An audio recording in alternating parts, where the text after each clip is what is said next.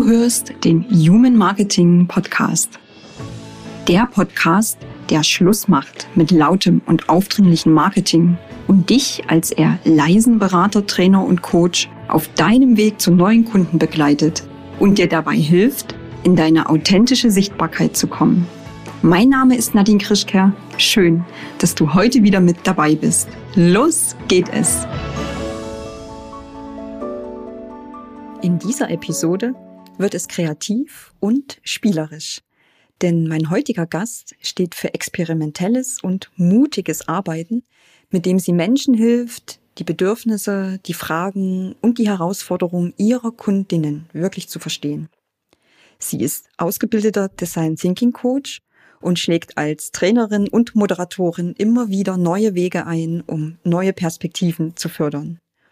Wie auch du ohne einen riesigen zeitlichen und finanziellen Aufwand die Bedürfnisse und Wünsche deiner Kundinnen erarbeitest und dadurch wirkungsvollen und authentischen Content erschaffst, darüber spreche ich jetzt mit Christina Jaklova. Herzlich willkommen im Human Marketing Podcast, liebe Christina. Es ist schön, dass du heute hier bist. Herzlich willkommen auch von mir und hallo an alle Zuhörerinnen und Zuhörer. Danke für die Einladung, Nadine. Sehr, sehr gerne. Und ich möchte dich zu Beginn gern in ein kleines Warm-up einladen zum Ankommen und damit dich meine Zuhörerinnen auch ein bisschen besser kennenlernen. Ich stelle dir ein paar Fragen und bitte antworte spontan und wenn es geht, in einem Wort. Was beschäftigt dich?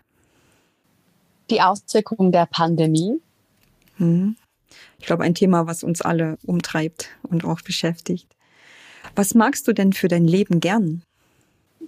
Hm, Freiheit, oder besser gesagt, so eine Sinnvolligkeit, wenn ich Sinn empfinde in meinem Leben, in dem, was ich tue. Ja. Was kannst du überhaupt nicht ausstehen? Arroganz. Mhm. An welchem Ort bist du am liebsten? In der Natur. Irgendwo, wo ich einen Blick ins Weite habe und die Gedanken schwirren können. Das, da bin ich gerne. Ja, ist ja auch dieser Freiheitsgedanke, ja, der da mit reinspielt. Was möchtest du in deinem Leben noch unbedingt und gerne tun? Boah, da gibt es so viele Dinge.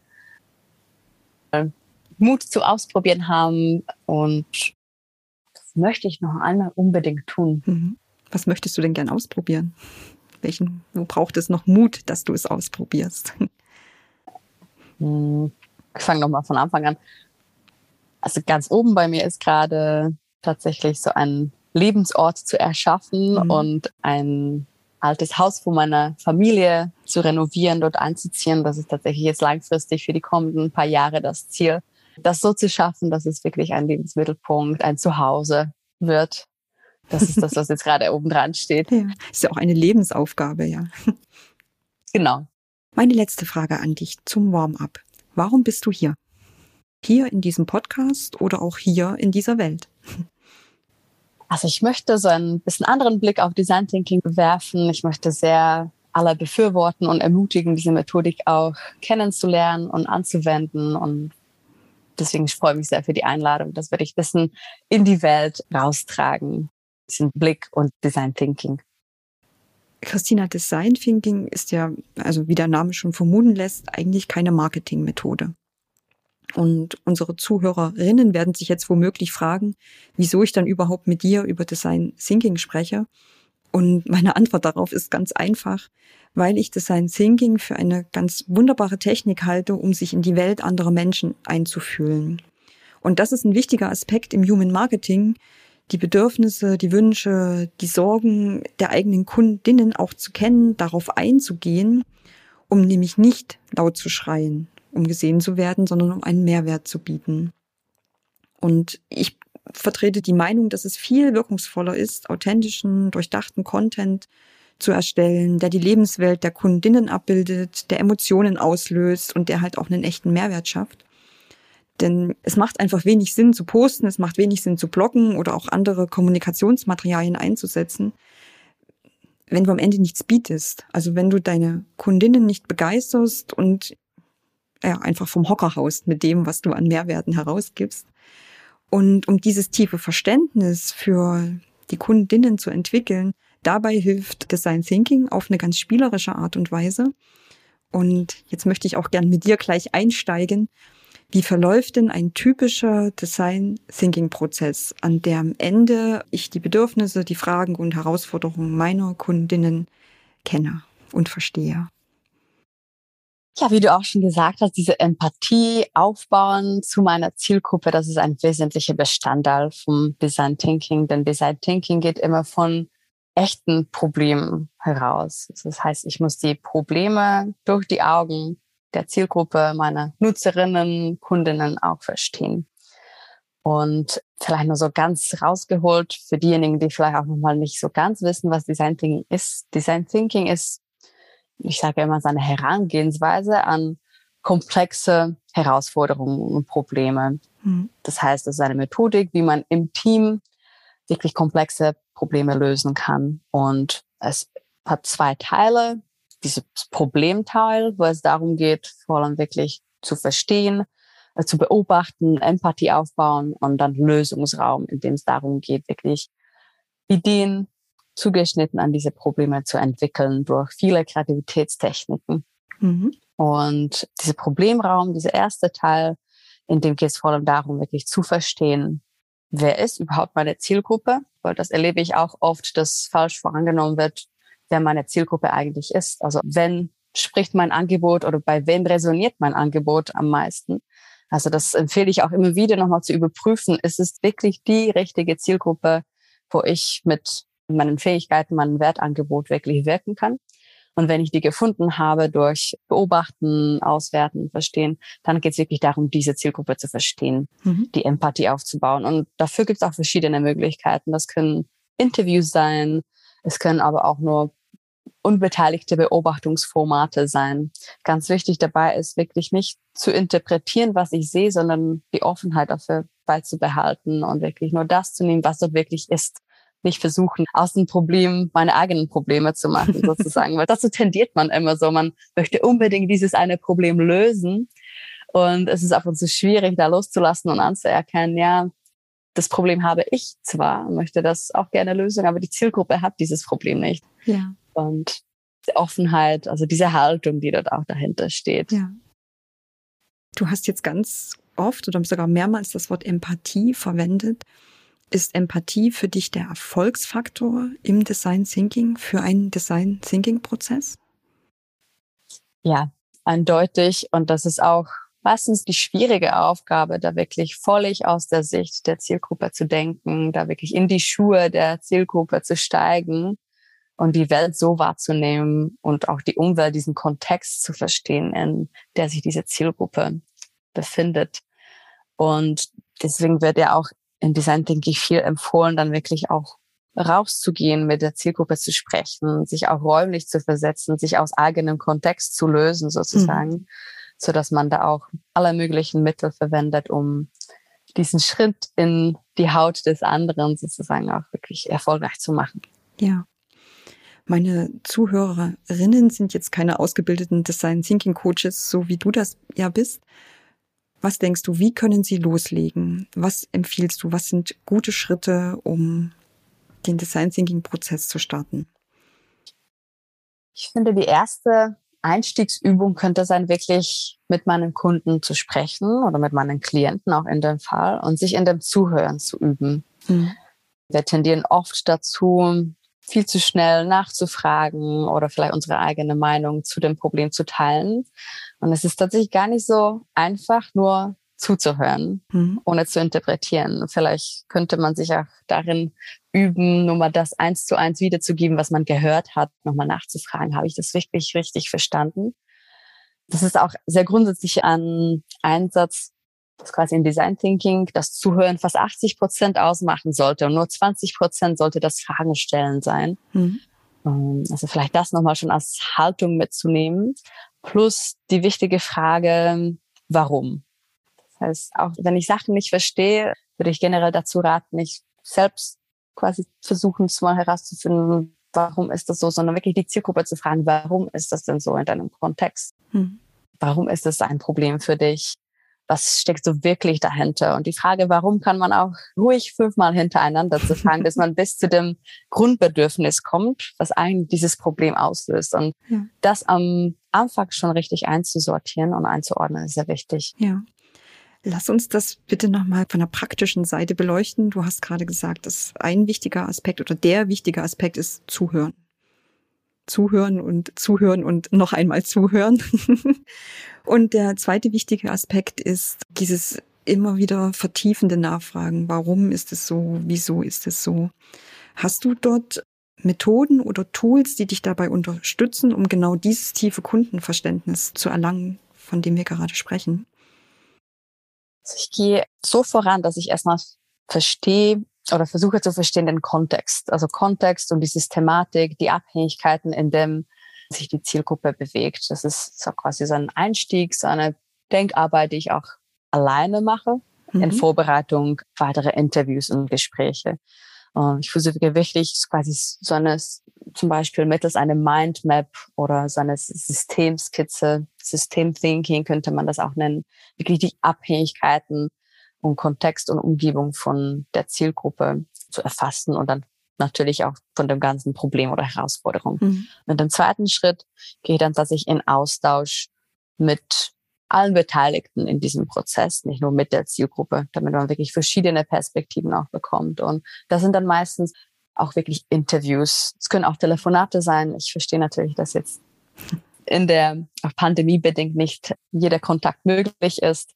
Es können auch Telefonate sein und es ist ein bisschen gewöhnungsbedürftig auch für viele da, irgendwie ins Blaue zu telefonieren und Fragen zu stellen. Da muss man so ein bisschen reinwachsen in die Rolle, aber in der Erfahrung, solange die Person feststellt, dass es nicht darum geht, jetzt irgendwie Produkte zu verkaufen, sondern man ist wirklich ernsthaft an dem Problem und Lösung eines Problems interessiert und an Meinungen der Person, dann empfinde ich da eine sehr große Hilfsbereitschaft und Bereitschaft, überhaupt sich zu öffnen und mal Einblicke zu teilen.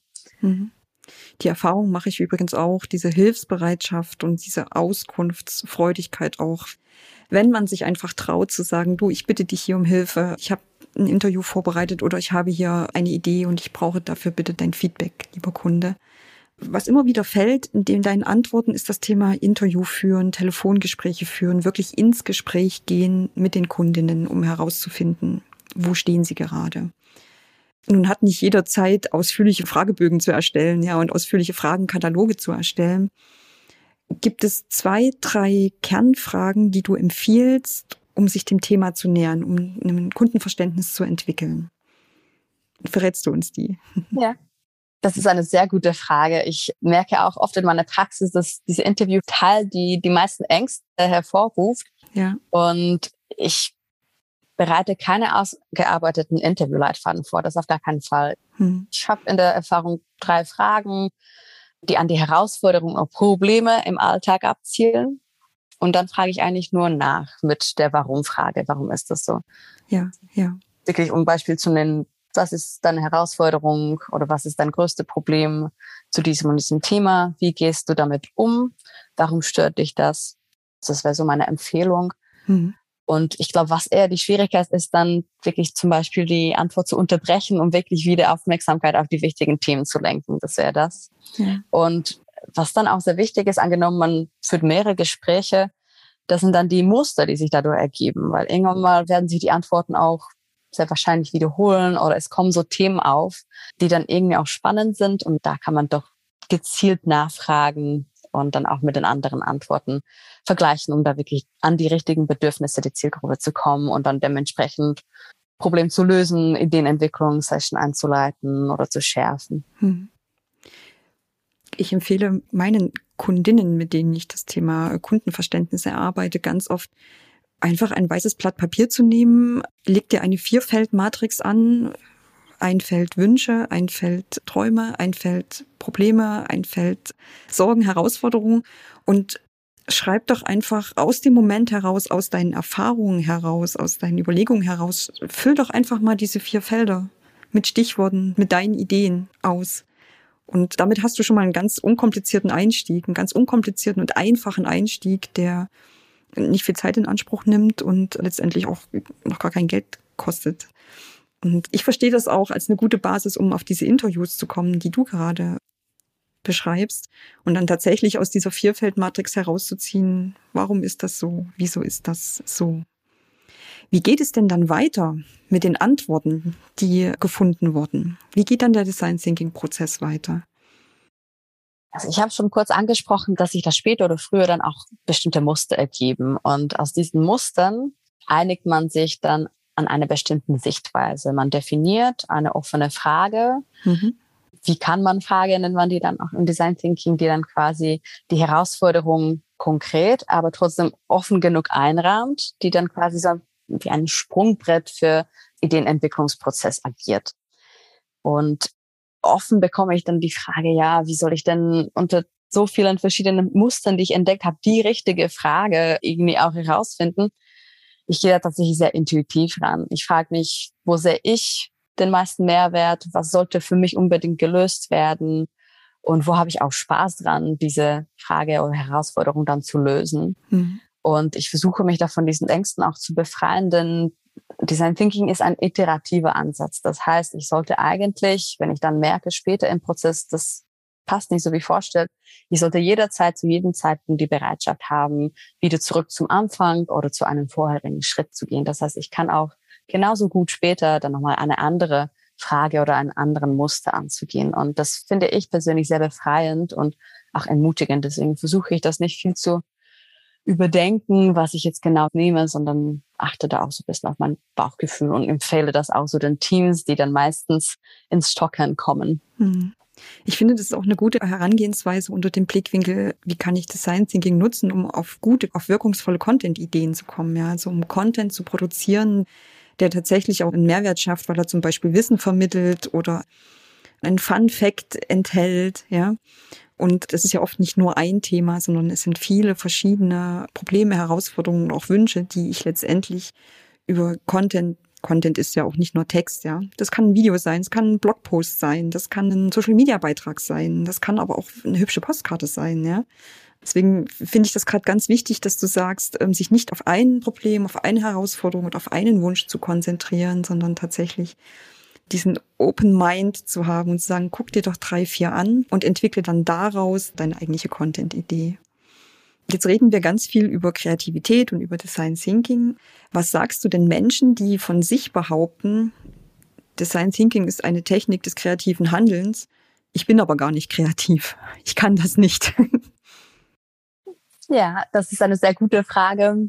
Hm, Design Thinking in meiner Wahrnehmung ist meistens ein angeleiteter Prozess. Das heißt, ich bin da in meiner Moderationsrolle, in der Rolle der Facilitatorin und das ist auch meine Verantwortung, dann quasi diese Kreativität oder die Umgebung, den Raum so zu gestalten, dass auch diese Kreativität einfach fällt. Und in der Erfahrung auch diejenigen, die immer behaupten, na, ich bin ja gar nicht kreativ, mhm. kann man durch diese Methodiken, diese Griffe, die man dort hat, auch wirklich in die Kreativität zu versetzen. Was das konkret sein kann, also bei diesem Design Thinking ist die Teamzusammensetzung sehr wichtig. Also eigentlich funktioniert dieses Prozess nur, nur falls man wirklich unterschiedliche Menschen mit unterschiedlichen Hintergründen mit dabei hat, also interdisziplinär. Nun sind Selbstständige nicht unbedingt mit einem Team verbunden, sondern haben tatsächlich ihre eigenen Erfahrungen aus dem, was sie in ihrem täglichen Tun erleben. Was würdest du denen raten? Also ich bin tatsächlich immer sehr befasst an der Vielfalt. Vielleicht könnte man sich da noch zumindest zwei oder drei Kolleginnen noch mit in das Prozess einladen, mhm. um zumindest paar Außenwahrnehmungen mit einzubinden. Also es geht vor allem darum, dass diesen eigenen Tunnel zu verlassen ja. und wirklich Außenwahrnehmungen oder Wahrnehmungen von anderen Menschen noch mit einzuladen.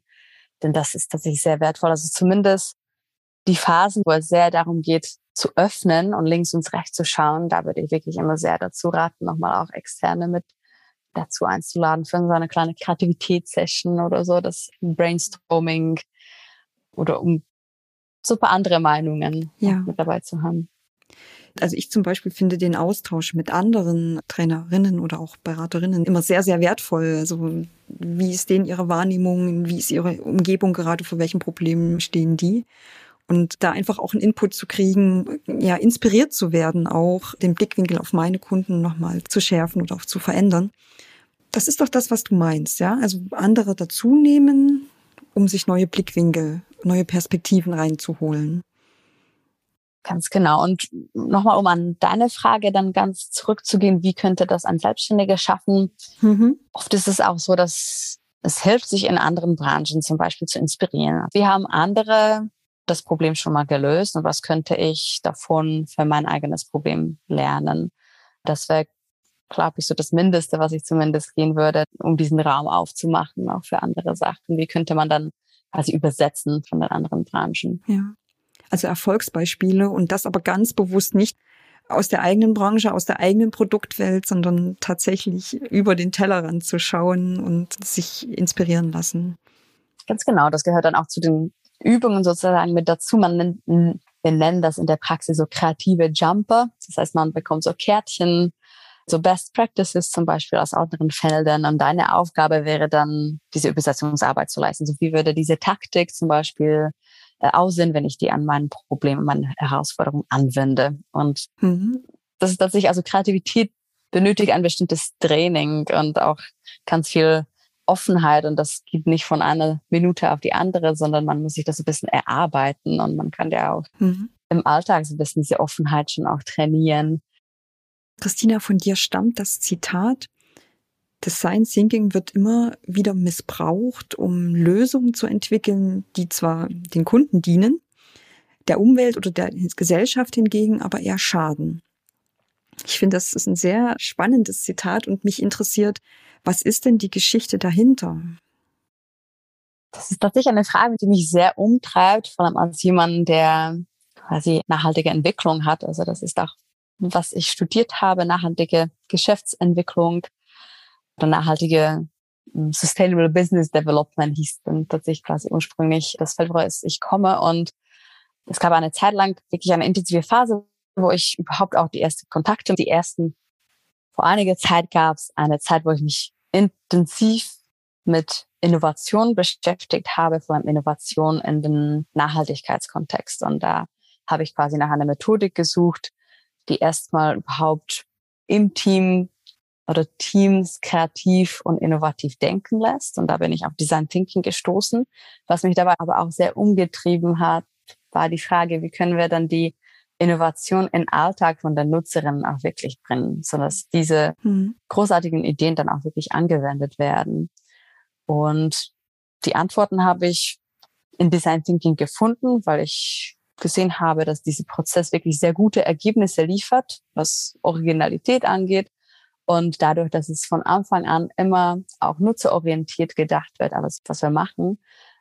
Und trotzdem sagst du, dass Design Thinking durchaus auch ein Missbrauchspotenzial hat, weil Lösungen entwickelt werden, die nicht diesem Nachhaltigkeitsgedanken entsprechen, sondern rein den Kundenbedürfnissen dienen.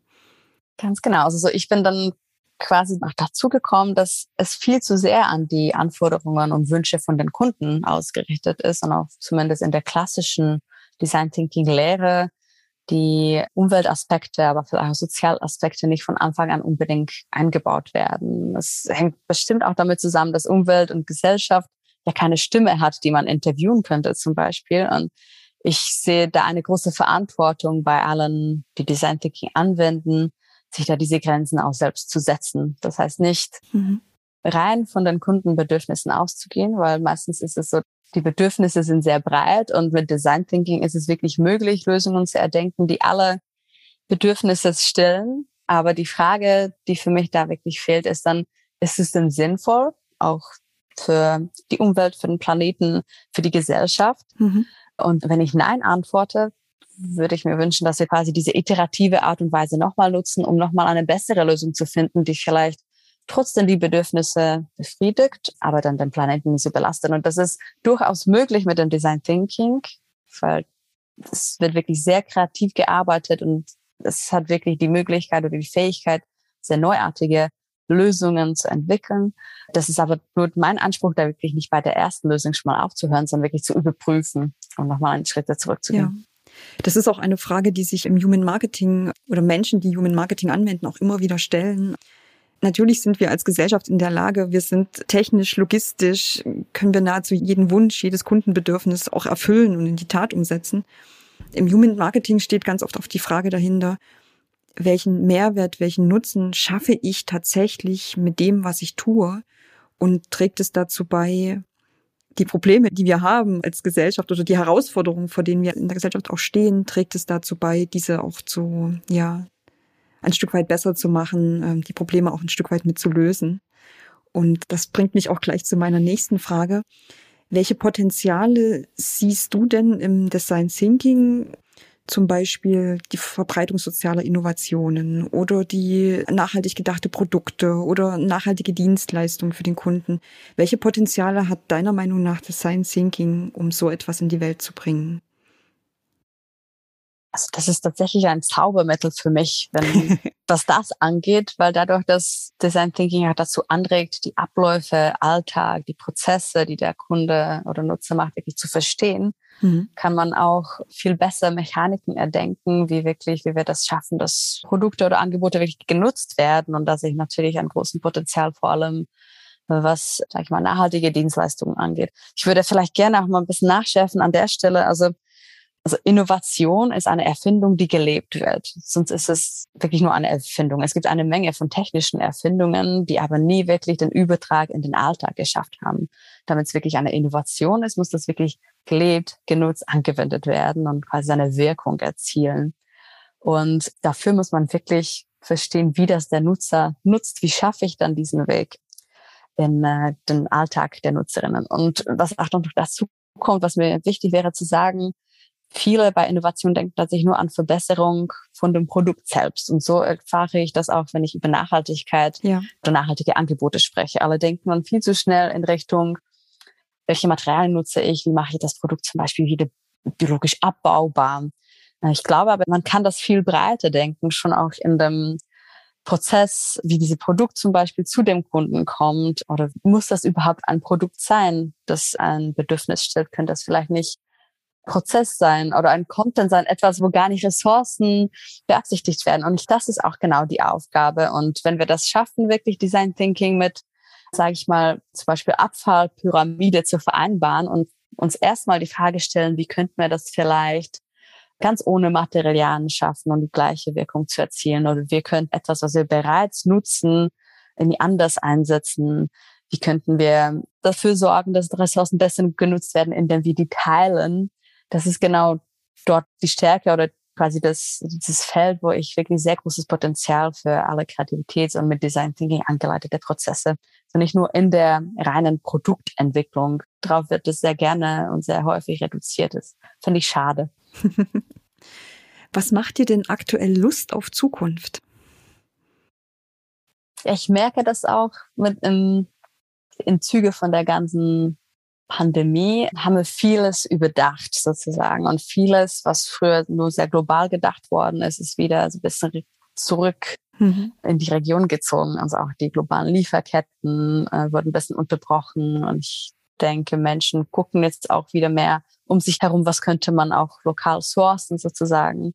Nicht nur Menschen, sondern auch Unternehmen und Vielleicht hängt das auch damit zusammen, dass wir jetzt ein bisschen mehr Zeit genommen haben und entschleunigt worden sind in Züge von der Pandemie. Und das macht mir gerade Hoffnung, dass wir vielleicht auch die Abhängigkeiten, die damit einhergehen, so ein bisschen brechen und wieder mehr hier vor Ort schauen werden, was brauchen wir, wie können wir das anders bekommen. Und das ist gerade eine spannende Entwicklung, die ich beobachte. Ich möchte dir gern zum Abschluss von unserem Interview noch eine letzte Frage stellen. Was ist denn dein ganz persönlicher Lifehack, der dir dabei hilft, in einer lauten Businesswelt gut zurechtzukommen? Ja, es, also für mich ist es tatsächlich so authentisch zu bleiben, mhm. indem ich sind zwei Sachen. Einmal authentisch zu bleiben und zweitens wirklich die Probleme wirklich zu verstehen von den Kunden. Das hängt jedenfalls auch mit meiner Herangehensweise an Sachen. Also ich versuche nicht sofort von Problem zur Lösung zu denken, sondern erstmal wirklich zu verstehen, was dahinter ist. Und mhm. so versuche ich auch in meiner Kommunikation dann durch die Augen der Zielgruppe dann auch meine Angebote zu kommunizieren und das auf eine authentische Art und Weise. Das ist vielleicht so mein Live-Hack. Liebe Christina, herzlichen Dank für dein Kommen und für das Teilen deiner Tipps, wie Design Thinking ja dafür genutzt werden kann, um ein tieferes Kundenverständnis zu erlangen.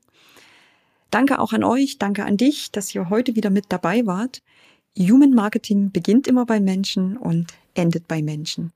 Deshalb, wenn dir diese Episode gefallen hat, dann denke bitte daran. Bewerte sie, teile sie, reich sie herum, empfehle sie Freunden, Bekannten und Arbeitskollegen, deiner Familie, damit ich auch weiterhin so spannende Gäste wie Christina Jaklova hier für dich gewinnen kann. Wir hören uns in der nächsten Folge wieder. Alles Liebe, deine Nadine Krischker. Das war eine neue Folge vom Human Marketing Podcast. Danke, dass du wieder mit dabei warst und auch nach dieser Folge gibt es als Dankeschön drei exklusive Strategiegespräche, in denen du die Chance hast, als eher leiser Trainer, Berater und Coach von meinem Wissen zu profitieren. Wenn du dir diese Chance sichern möchtest, dann schau jetzt auf meine Webseite www.nadinekrischker.de, findest du auch nochmal in den Show Notes. Klick auf den Kalender und schau nach, ob noch einer dieser drei Termine frei ist und buch dich dann auch direkt ein. Wenn noch nicht passiert, abonniere gern noch schnell diesen Podcast, damit du Menschlichkeit, Authentizität und Sinnhaftigkeit in den Mittelpunkt von deinem Marketing rückst. Bis zum nächsten Mal hier im Human Marketing Podcast.